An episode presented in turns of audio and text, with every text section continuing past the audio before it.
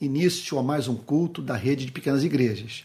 De modo diferente daquilo que eu havia prometido, o culto de hoje será transmitido mais uma vez pelo meu canal. Isso em razão do fato de eu não ter conseguido usar com um dispositivo, um dispositivo, dispositivo, perdão, com um dispositivo móvel o canal da rede de pequenas igrejas. Eu peço perdão a todos. Vamos fazer, portanto, conforme temos feito é, nos últimos meses. E nessa noite eu vou pedir que você abra a Bíblia no Evangelho de Mateus, capítulo 25, verso 14. Repetindo, Mateus 25, verso 14, nós vamos hoje falar sobre a parábola do filho, oh, perdão, sobre a parábola dos talentos. Mateus capítulo 25, versículo 14. E eu gostaria então de pedir que você se juntasse a mim nesse momento de oração. Pai Santo, Deus de toda graça, bondade e misericórdia, nós buscamos a tua face, Senhor, porque o amamos. Não há nada no universo que mais atraia o nosso espírito, que mais exerça domínio sobre as nossas afeições, que mais mova a nossa vontade do que o Senhor nosso Deus. E isso, Senhor, porque nós o temos como um ser excelente, Senhor, digno de ser amado. Senhor querido, nós queremos nessa noite, reunidos como igreja, declarar que dizemos amém para o diagnóstico das Sagradas Escrituras. Senhor, nós somos falhos, precisamos do seu perdão e no Senhor nosso Deus a copiosa misericórdia. Então, Senhor, perdoa os nossos pecados. Senhor, perdoa-nos por não amarmos ao Senhor como deveríamos amá-lo e por não servirmos ao próximo da forma como esperamos que o próximo nos sirva. Senhor querido, aceita a nossa gratidão pelo teu perdão, bem como pelas manifestações da tua bondade no nosso dia a dia. Tu tens nos tratado com longanimidade, bondade, misericórdia. Senhor, nós te agradecemos por isso. Te agradecemos pelo Espírito Santo, pela Bíblia, pelos irmãos na fé. A ti toda a honra, toda a glória e todo o louvor. Pelos séculos dos séculos. E agora, Senhor, que estamos reunidos aqui para ouvir a tua voz, nós suplicamos ao Senhor nosso Deus que o Espírito Santo nos auxilie na compreensão desse texto. Senhor, nós cremos que o Senhor se revelou a nós por meio da Sua palavra. Estamos aqui com o Evangelho aberto. Fala conosco, Senhor. Fala conosco. É o que te pedimos em nome de Jesus, com perdão dos nossos pecados. Amém. Amém. Irmãos queridos, repetindo Mateus capítulo 25, versículo 14. É o texto que fala sobre a parábola dos talentos. Então vamos lá?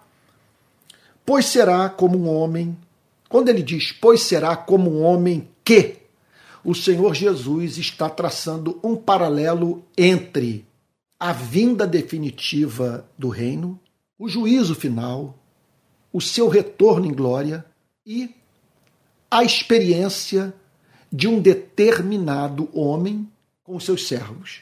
Trata-se de uma história inventada por Cristo. Portanto, ele se faz valer de uma experiência com a qual os seus ouvintes estavam familiarizados a fim de ajudá-los a entenderem escatologia.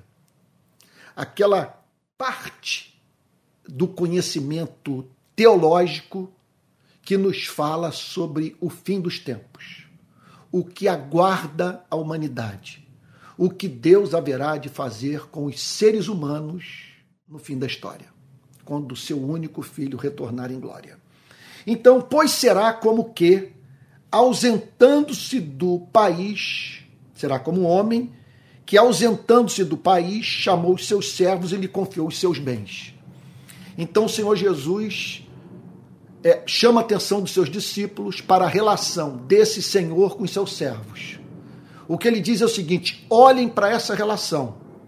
Se vocês entenderem a relação desse Senhor com os seus servos, vocês entenderão a relação do Criador com os seres humanos.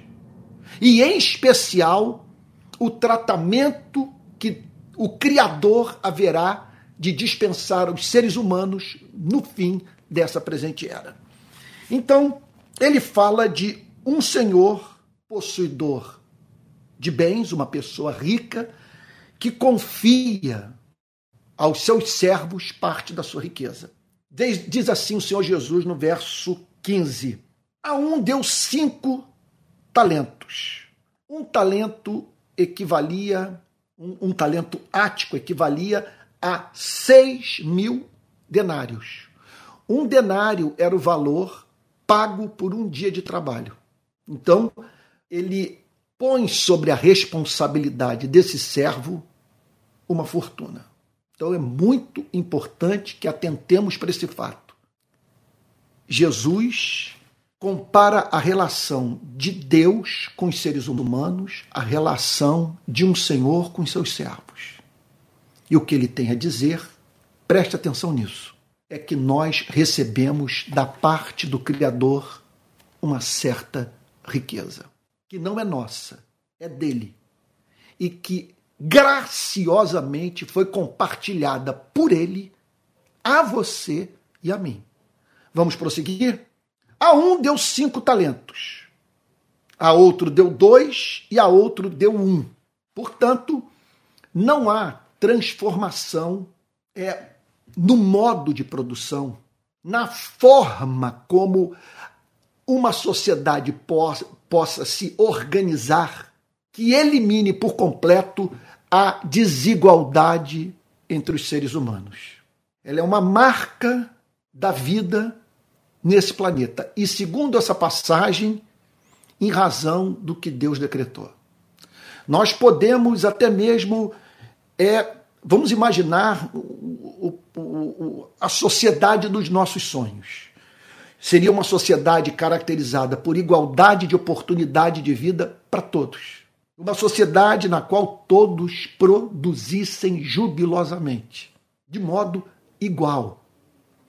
E pudessem, portanto, viver um padrão de vida semelhante. Isso não existe. Jamais existiu jamais existirá. O que nós podemos é, é, é, é combater esse fosso entre ricos e pobres. Não a ponto de eliminarmos a desigualdade, mas a ponto de não vivermos numa sociedade de castas, numa sociedade de classe na qual, veja só, sociedade de classe, nós não temos que fugir disso, mas uma sociedade caracterizada por estratificação. Quer dizer, na qual os que estão é, nas classes sociais mais baixas, isso é inadmissível, não tenham a esperança de ascenderem socialmente. Está entendendo o ponto? Mas olha, eu não estou aqui hoje para falar sobre política, sobre política econômica. O meu desejo tão somente é de destacar um fato dessa parábola que ilumina, ilumina o debate político dos dias de hoje. Porque o que Jesus está dizendo é que Deus, na administração dos dons e talentos que ele concede aos seres humanos, ele a uns oferece mais, a outros oferece menos. Mas veja só, onde reside a justiça? A justiça reside no fato de que Deus distribui seus dons e talentos de acordo com a capacidade de cada ser humano. Esse que é o ponto que precisa ser enfatizado. Olha lá, repito, a um deu cinco talentos, uma fortuna. A outro deu dois e a outro deu um. Pessoas, portanto, com recursos diferentes para servirem a Deus nessa presente vida. Recursos distribuídos de acordo com a capacidade de cada um, conforme o inescrutável decreto divino. Então, É evidente que os talentos que Deus deu para Lutero e Calvino são diferentes dos talentos que Deus deu para outros pregadores. Os talentos que ele deu para mim. É, agora, o que me cabe compreender é que Deus não me chamou para ter o desempenho de Lutero Calvino, ou de homens e mulheres que eu tanto admiro. Ele me chamou para ser autêntico, para eu ser eu mesmo e cumprir o meu chamado, de acordo com os recursos de que disponho para servir aos seres humanos e glorificar o seu nome. Então, é, é, é, essa é uma. Olha, isso aqui é, eu diria, o grande corte hermenêutico para nós, é o principal, para nós entendermos o significado essencial dessa parábola. Falando sobre vida. Está falando sobre a nossa existência. Tá, essa, essa parábola fala sobre as marcas que podemos deixar nesse planeta. A um deu cinco talentos, a outro deu dois e a outro deu um. De acordo com a capacidade de cada um deles. Então há justiça, não há injustiça. Então partiu. O que podia produzir mais, recebeu mais.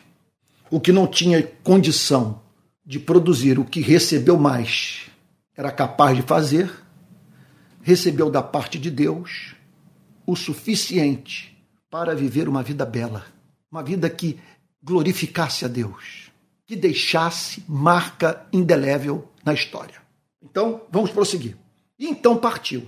Portanto, Jesus fala que esse Senhor, ele se ausenta da cidade e deixa na, nas mãos dos seus servos esses talentos, que ficariam sobre sua responsabilidade. A eles cabia administrar esses recursos. Olha o que o texto diz. O servo, e aí o Senhor Jesus prossegue: o servo que tinha recebido cinco talentos então ele agora trata, repito, é uma história inventada por Cristo.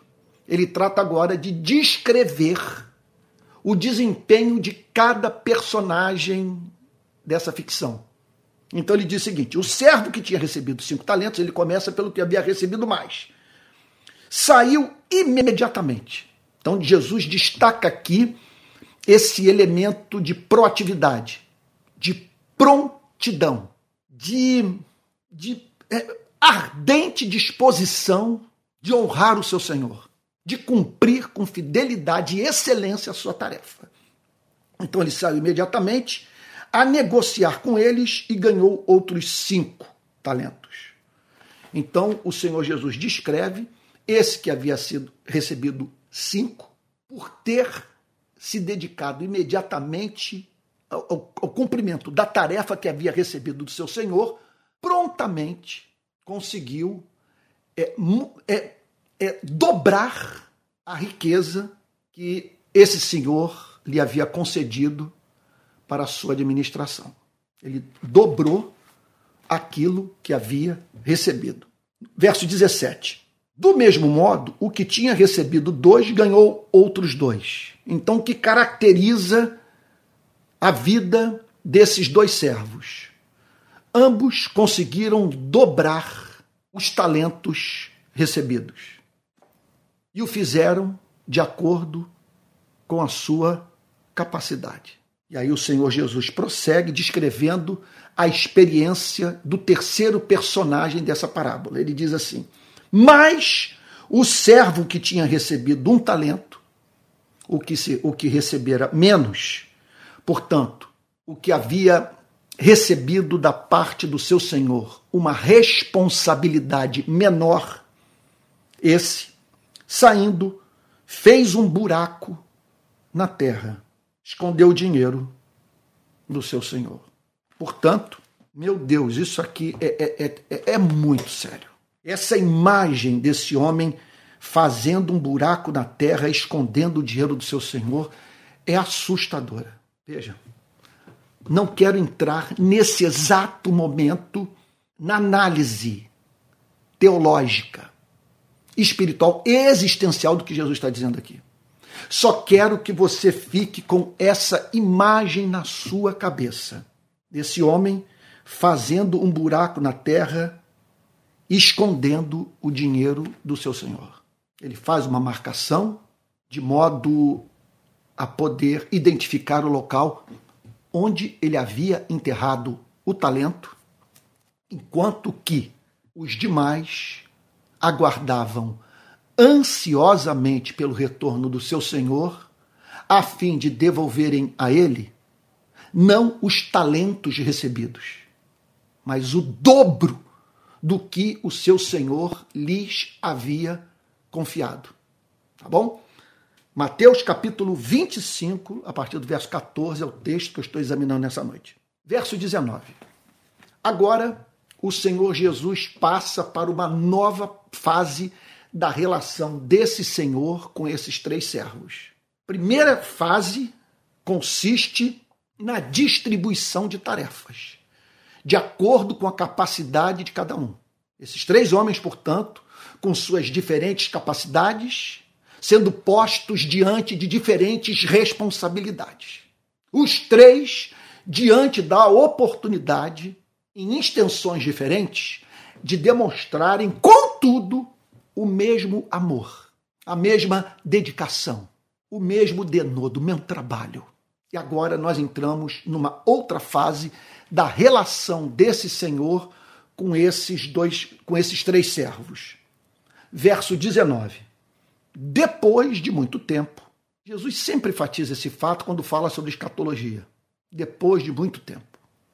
Portanto, é comunicando aos seus discípulos o fato de que, do ponto de vista humano, o seu retorno será demorado. Depois de muito tempo, o senhor daqueles servos voltou e fez um ajuste de contas com eles. Então Jesus diz o seguinte: olhem para esse senhor retornando para a sua propriedade a fim de fazer um ajuste de contas com eles. Então, aqui nós estamos diante do tema central: o ajuste de contas. Um senhor que retornou a fim de chamar os seus servos a prestarem contas do que fizeram com os recursos que lhes foram confiados, o que o Senhor Jesus, sem a mínima dúvida, está nos ensinando é que haverá um acerto de contas. Que acerto de contas é esse? Verso 20. Aproximando-se o que tinha recebido cinco talentos, entregou outros cinco. Então, há um acerto de contas. Esse senhor chama os seus três servos a fim de darem o retorno do que fizeram com os talentos recebidos e chega o esperado momento é, da vida desse servo que recebera cinco talentos de devolver em dobro o que havia recebido da parte do seu senhor. Então o texto diz: aproximando-se o que tinha recebido cinco talentos, entregou outros cinco. Então ele devolve dez talentos para o seu senhor. Então, o seu Senhor, Jesus descreve esse Senhor olhando para o seu servo, e, sabe? E em vez de divisar em suas mãos, sob seu poder, cinco talentos, ele nota que seu servo estava a lhe apresentar dez talentos, o dobro do que lhe havia sido confiado. E esse servo vira-se para o seu senhor e jubilosamente diz: O senhor me confiou cinco talentos. O senhor pediu que eu cuidasse dessa parte da sua riqueza. O senhor me confiou, o senhor me honrou.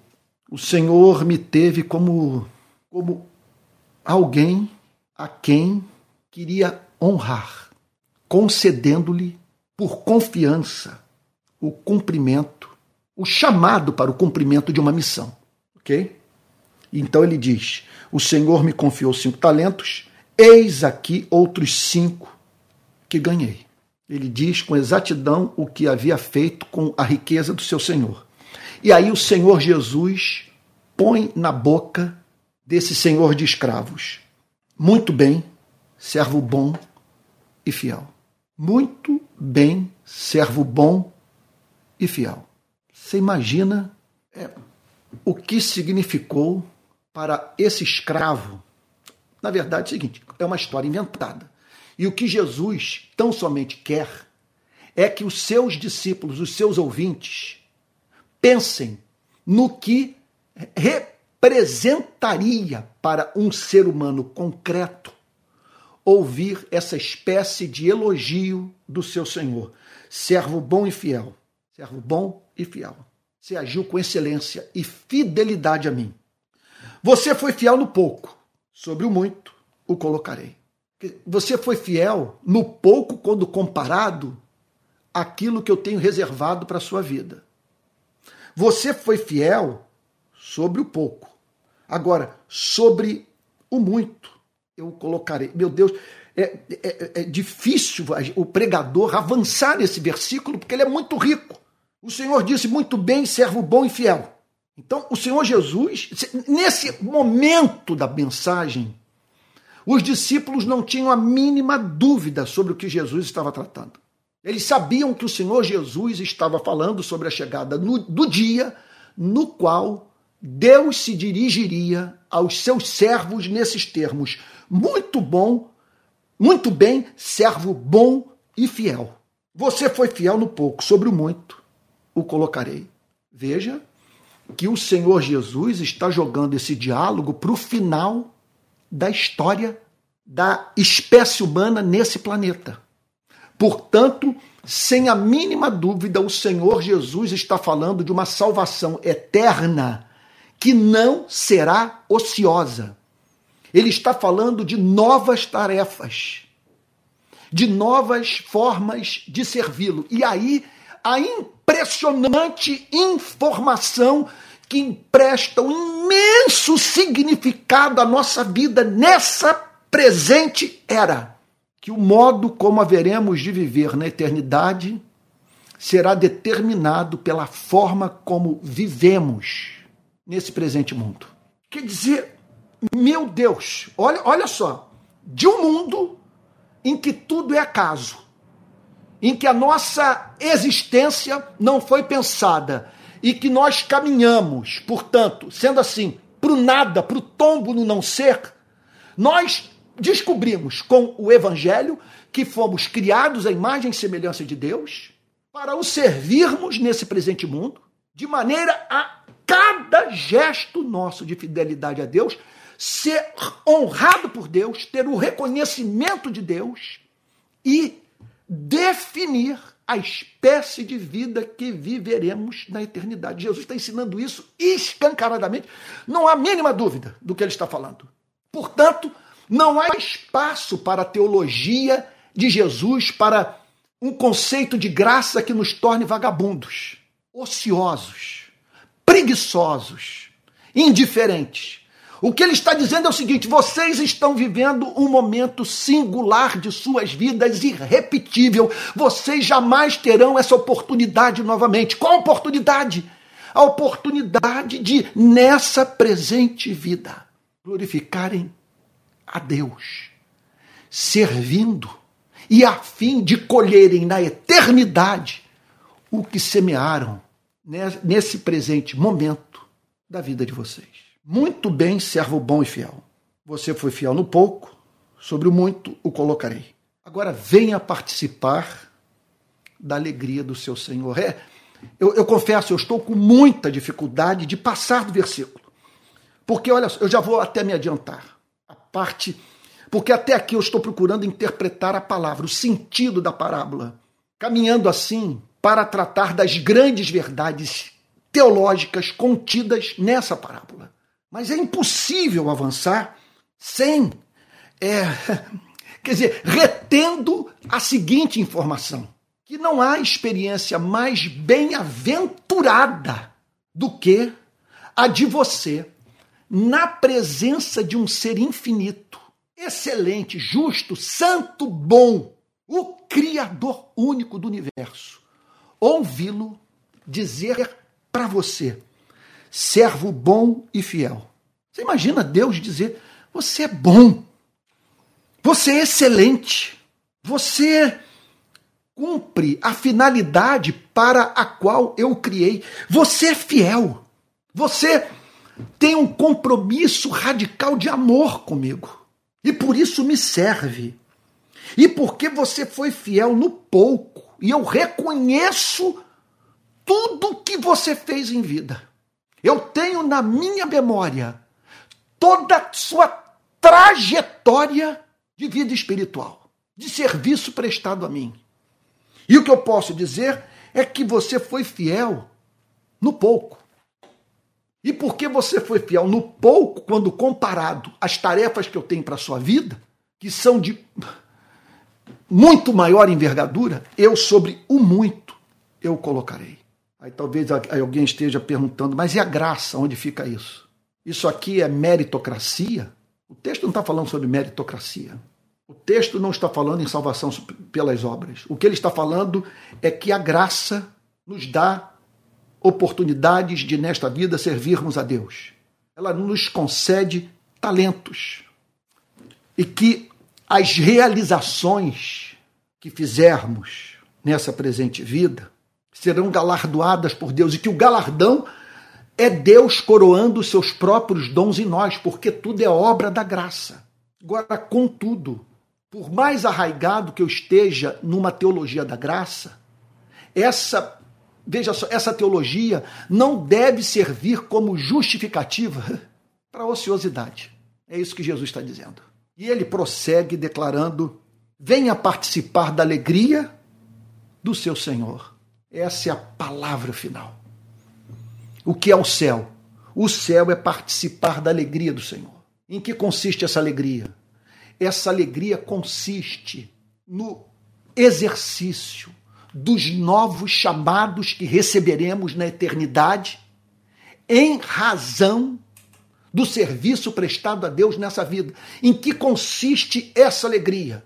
No recebimento do galardão. Em que consiste essa alegria? Em você viver para todo sempre, meu Deus, sob o peso dessa glória, de você carregar pela eternidade essa declaração: você é bom, você é fiel. É a graça que torna o ser humano bom, indigno desse mundo. É a graça que o torna fiel.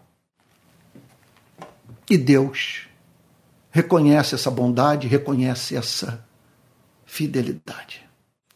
E nos leva a tomarmos consciência disso.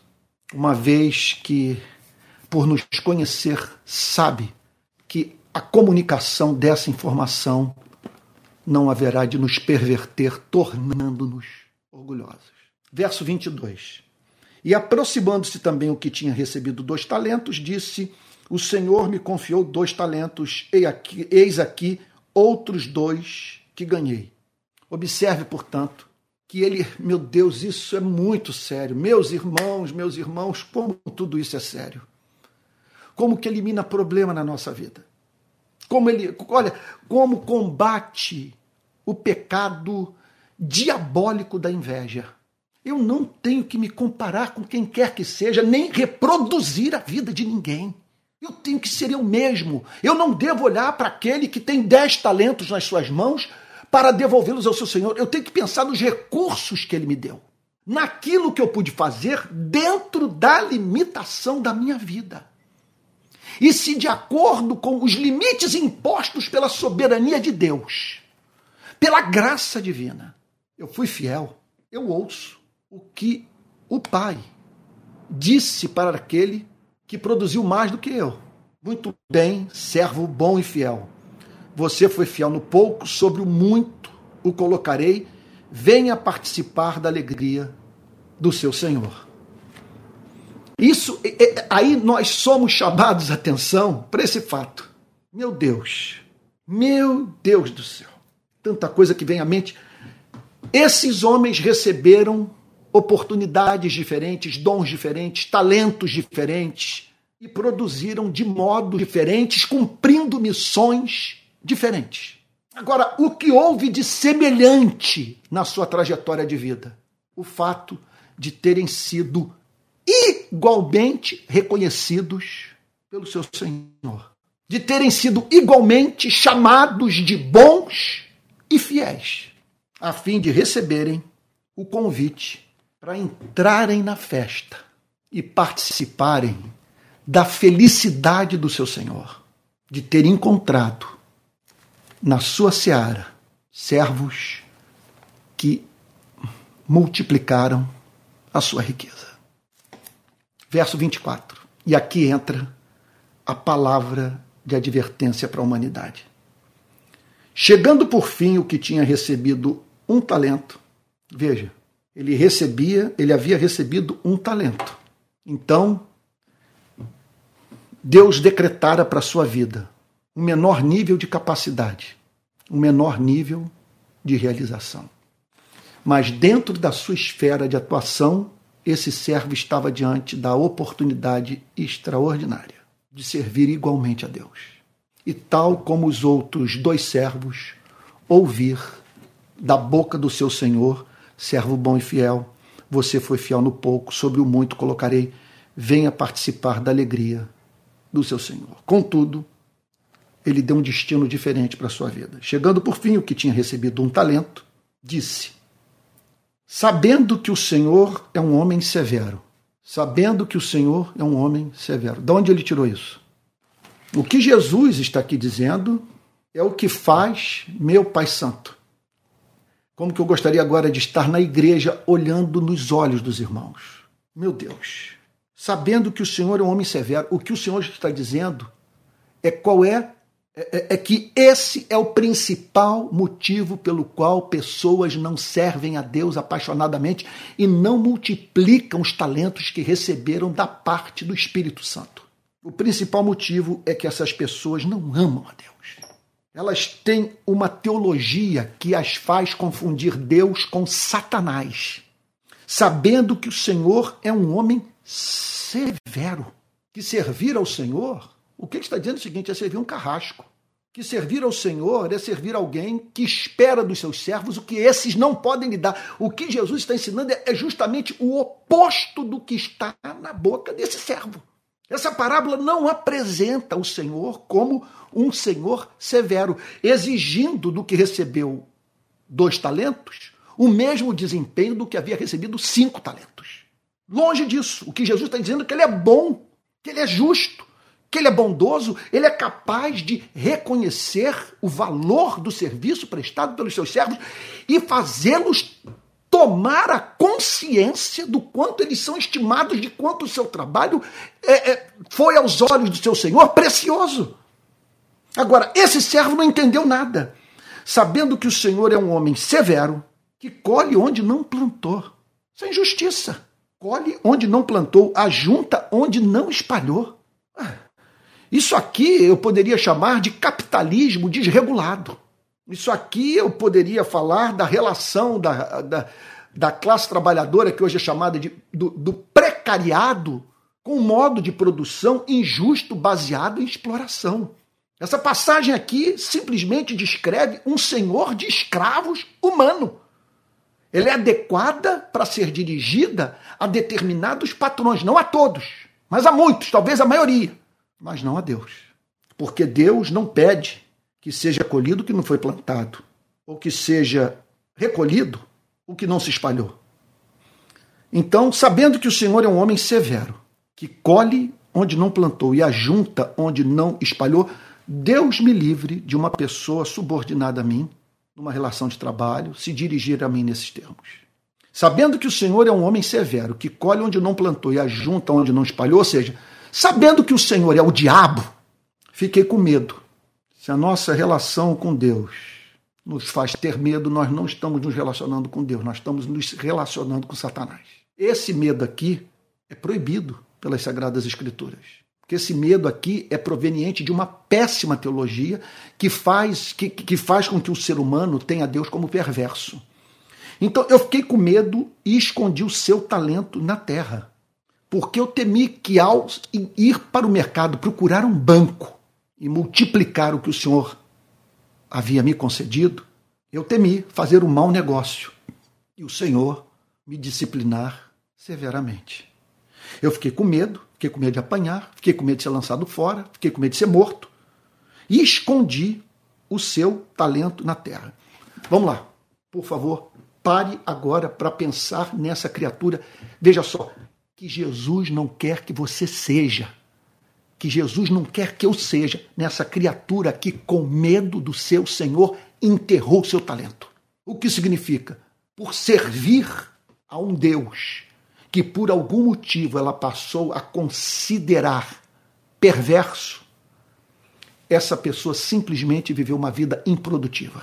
Ou seja, temendo correr riscos, temendo experimentar o fracasso, receosa de vir a desapontar um Senhor com quem não é nada fácil de se lidar.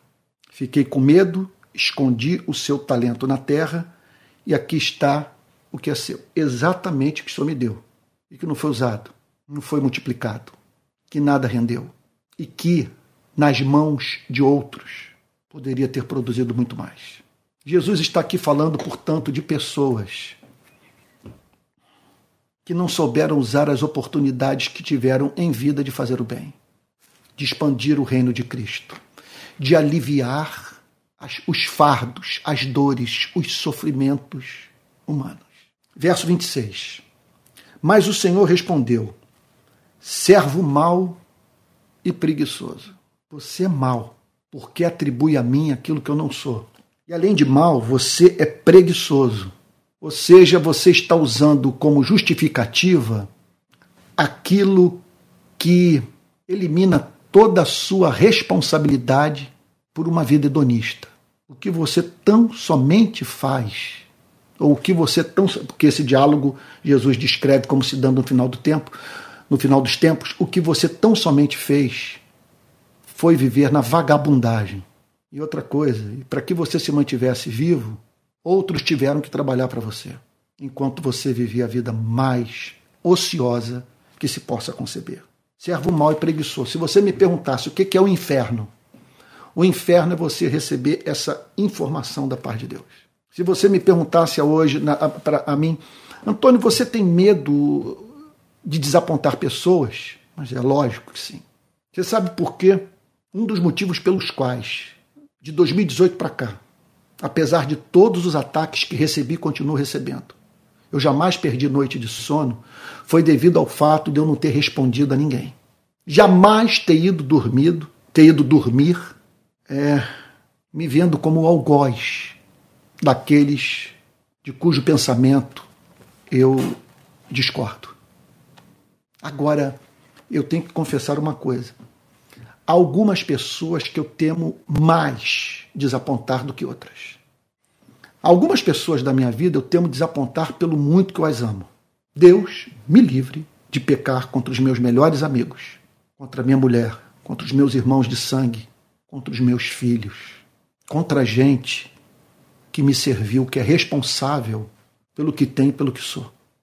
Agora, há pessoas que eu temo de desapontar em razão do quanto que eu as considero, do quanto que eu respeito o que elas têm a me dizer. Porque eu, eu as tenho como inteligentes, como sóbrias, como sensatas, como isentas, como bíblicas. Então, para mim, seria uma experiência dolorosa desapontar o queridíssimo pastor Tel, pastor da Igreja Presbiteriana Betânia. Desapontar o meu queridíssimo Vande, psicólogo pastor Luiz Vanderlei de quem eu sou amigo há quase 40 anos. Agora, você imagina um ser humano ouvir da boca de Deus servo mau e preguiçoso. Isso é um inferno. E faz sentido Deus dizer isso para alguém? Faz. Porque nós abominamos a ideia de pessoas que poderiam ter feito bem por nós, estando em condição de fazê-lo, terem se recusado a nos socorrer na hora da necessidade. Quando o Senhor Jesus fala desse Senhor se virando para o seu servo dizendo servo mau e preguiçoso, ele está falando de pessoas que poderiam ter aliviado os fardos humanos, ter levado pessoas à salvação. Ele está falando de pessoas que poderiam ter promovido a justiça que salvaria vidas humanas e não fizeram, por serem mais e preguiçosas. Você sabia que eu colho onde não plantei. A sua teologia o trai. Você sabia que eu colho onde não plantei e ajunto onde não espalhei? Esse é o conceito que você tem ao meu respeito, até dentro dessa teologia, você deveria ter se comportado de uma forma diferente. Por quê? Verso 27. Você deveria, sendo assim, ter entregado meu dinheiro aos banqueiros. Se eu sou tudo isso que você está dizendo, você deveria temer, não ter multiplicado, que eu lhe dei tal como os demais o fizeram. Você devia ter entregado meu dinheiro aos banqueiros e eu, ao voltar, receberia com juros o que é meu. Jesus não está falando aqui sobre capitalismo, não está falando aqui sobre economia de mercado. Jesus está aqui tão somente extraindo das relações é, econômicas da época lições aplicáveis à relação de Deus com os seres humanos, ao reino de Deus, ao fim dessa presente era. Verso 28. Portanto, aí uma ordem é dada pelo Senhor a outros servos: tirem dele o talento, o que ele tem, o que ele está me devolvendo, tirem dele o talento e deem ao que tem dez. Tire o que ele tem. Meu Deus, você imagina. Tire o que ele tem e dê para outro. Eu não sei se a tragédia é maior do que essa. Simplesmente você não ter mais utilidade.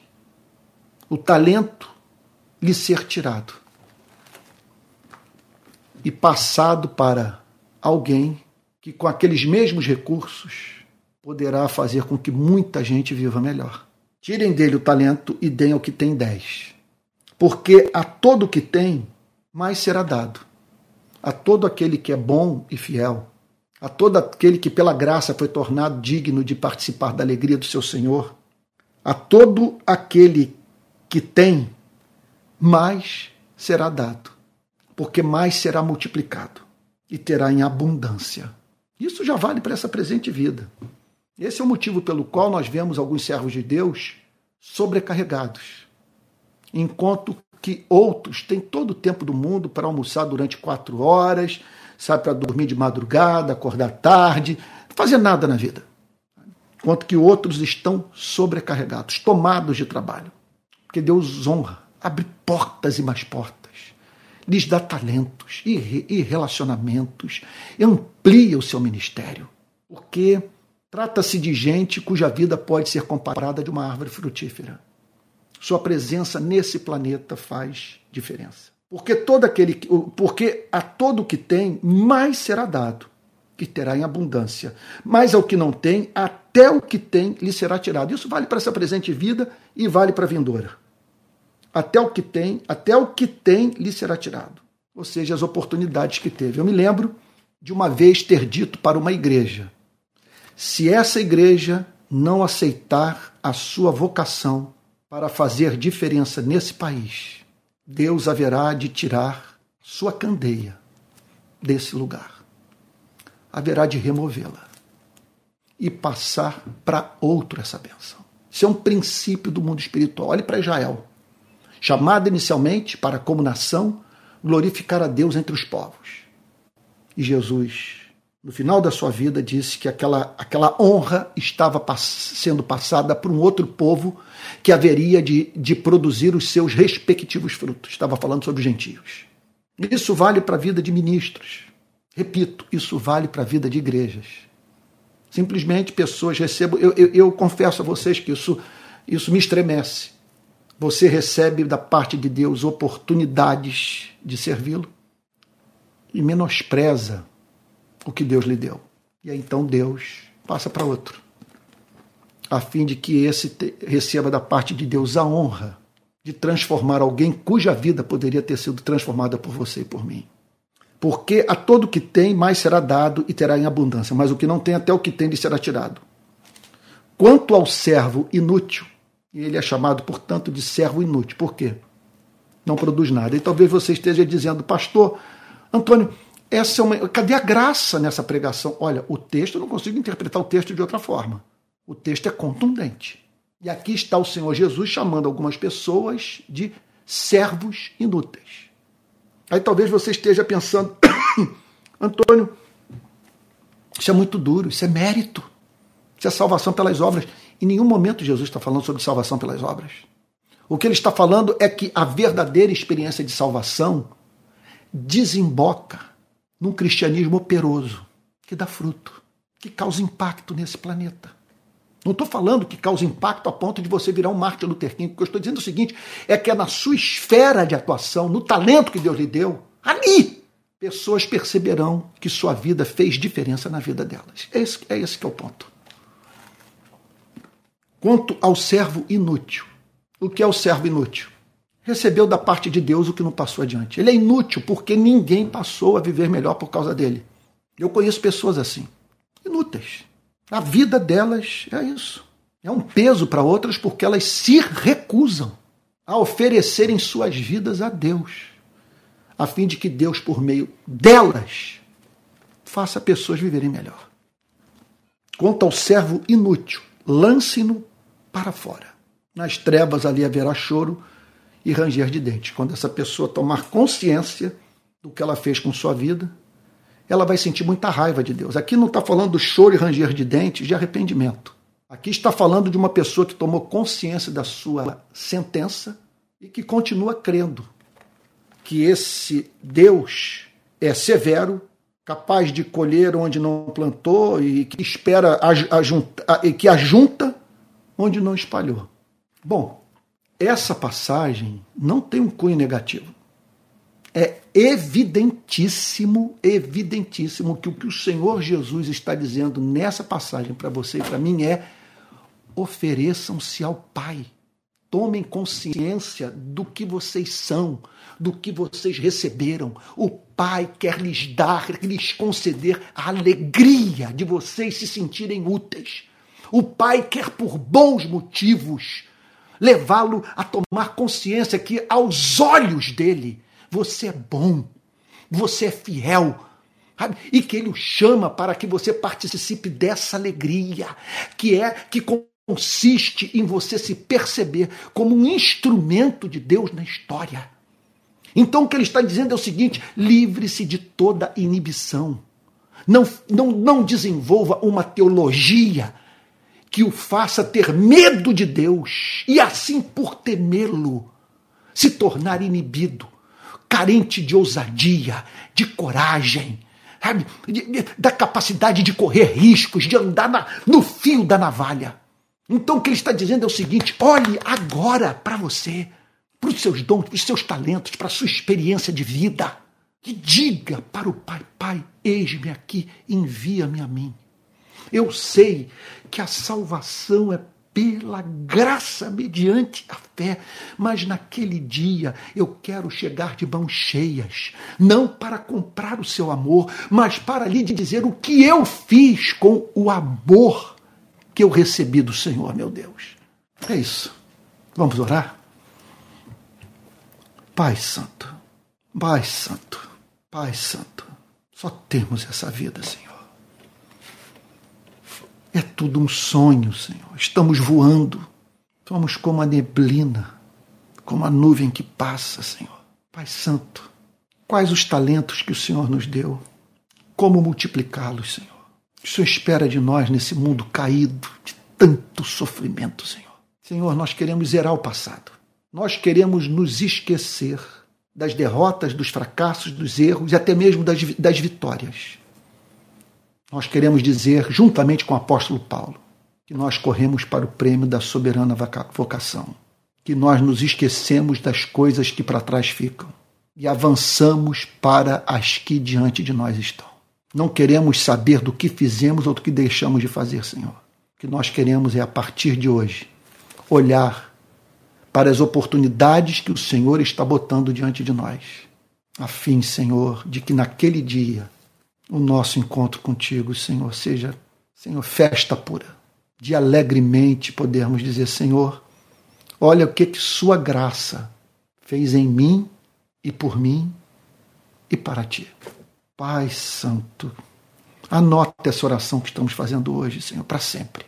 Que naquele dia nós poder, possamos saber que essa oração que fizemos nessa noite foi ouvida por Ti. Em nome de Jesus, Senhor. Com perdão dos nossos pecados. Amém. Meus irmãos, que vontade de terminar tudo e dizer amém e acabar nesse momento a minha participação. Eu estou sob o impacto tremendo desse texto. profundamente tocado. Meu Deus. Como que eu gostaria de estar me comunicando com mais gente e de fazer com que mais pessoas tivessem contato com essa parábola. Oh, meus irmãos, deixa eu passar aqui informações que todos precisam saber, são de grande relevância. Primeira delas é que os cultos dominicais da manhã estão sendo transmitidos pelo canal da rede de pequenas igrejas. Eu não sei se eu vou conseguir resolver o problema da noite, porque hoje eu tentei transmitir esse culto pelo canal da rede Pequenas Igrejas e não conheci porque eu estou e não consegui porque eu estou usando um dispositivo móvel e recebi uma mensagem do YouTube que não me era possível fazer essa transmissão por dispositivo por dispositivo móvel. Então não sei como vai ficar, mas eu vou estar enviando informações para todos. Para que você receba informações oficiais da rede Pequenas Igrejas, é central que você é entre no nosso canal de Telegram. Eu vou disponibilizar daqui a pouco o link para você, para que você faça parte, portanto, da nossa rede, ok? Olha, eu quero lembrar também a você que ano que vem eu irei a Israel, juntamente com o grupo. 2024, do dia 14 de fevereiro ao dia 29 de fevereiro. Nós vamos para o Egito e depois vamos correr Israel inteiro. Então, caso você queira fazer essa viagem, olha, ligue para o telefone 21, código de área do Rio de Janeiro, telefone 98717 7378. Repetindo, 98717 7378. Esse é o telefone do irmão Daniel Cardoso. Ele é diácono da Igreja Presbiteriana Betânia e ele que esse, esse ano, em fevereiro, levou cerca de 80 irmãos da Igreja Presbiteriana Betânia para o Egito e para Israel. Então, uma pessoa que já fez mais de 60 viagens para aquela região do planeta, tá bom? Altamente confiável. Quero também a todos dizer que continuamos firmes com os cultos no centro de Niterói, agora sem interrupção até o final do ano. Rua Andrade Neves, número 31, 10 e meia da manhã. Também é importante a todos lembrar que a rede de pequenas igrejas precisa da sua oferta. Os nossos gastos quase que dobraram nos últimos dias. Então o nosso Pix é pixrpi22 gmail.com. Vou repetir, pixrpi22 gmail.com é o Pix da rede Pequenas Igrejas e nós estamos precisando muito da sua fidelidade. Ah, quero lembrar também a você dos cursos de teologia que eu estou oferecendo no Hotmart. É, na descrição desse vídeo você vai ter acesso ao link dos três cursos que estou oferecendo nessa plataforma de ensino. E também quero lembrá-lo dos, dos, dos três e-books que lancei recentemente pela Amazon, tá bom? Eu vou também disponibilizar o link desses e-books para você na descrição desse vídeo. Então é isso. Tá bom? É, amanhã estarei de volta, com depois de ter o meu YouTube hackeado, uma batalha espiritual infernal. Hackearam no mês de junho o meu Instagram, uh, o meu WhatsApp, meu celular e o meu YouTube. Tudo isso, olha, roubou horas e horas do meu dia. Sabe? Só descansando na soberana vontade de Deus para não enlouquecer com uma coisa como essa. Conseguir reaver o canal, um trabalho dificílimo. Depois eu quero contar essa história que vale até a pena relatar o testemunho de como que eu me livrei desses laços. Então, é, mas aí eu volto essa semana com palavra plena, de manhã, de segunda a sexta, e o palavra das seis às seis horas da tarde. De manhã, o livro de Jeremias, e no final da tarde, os Salmos. É isso. Tá bom? Essa mensagem vai ser salva e você vai poder compartilhá-la com seus parentes e amigos. Vamos receber a bênção apostólica e que a graça do nosso Senhor e Salvador Jesus Cristo, o amor de Deus e Pai, a comunhão do Espírito Santo, sejam com cada um de vocês desde agora e para todo sempre. Amém. Fique com Jesus. Tá bom? Deus o guarde e até o próximo culto da rede de pequenas igrejas. Igrejas pequeninas, mas que não deixam de ser igrejas, porque onde estiverem dois ou três reunidos no meu nome, disse o Senhor Jesus, ali ele estará presente. E nós estamos caminhando para que essas igrejas tenham diáconos, tenham presbíteros, tá bom? Os sacramentos sejam ministrados e tudo isso para a glória de Jesus. Tudo isso com decência e ordem, como diz o apóstolo Paulo. Deus te guarde. Uma boa noite.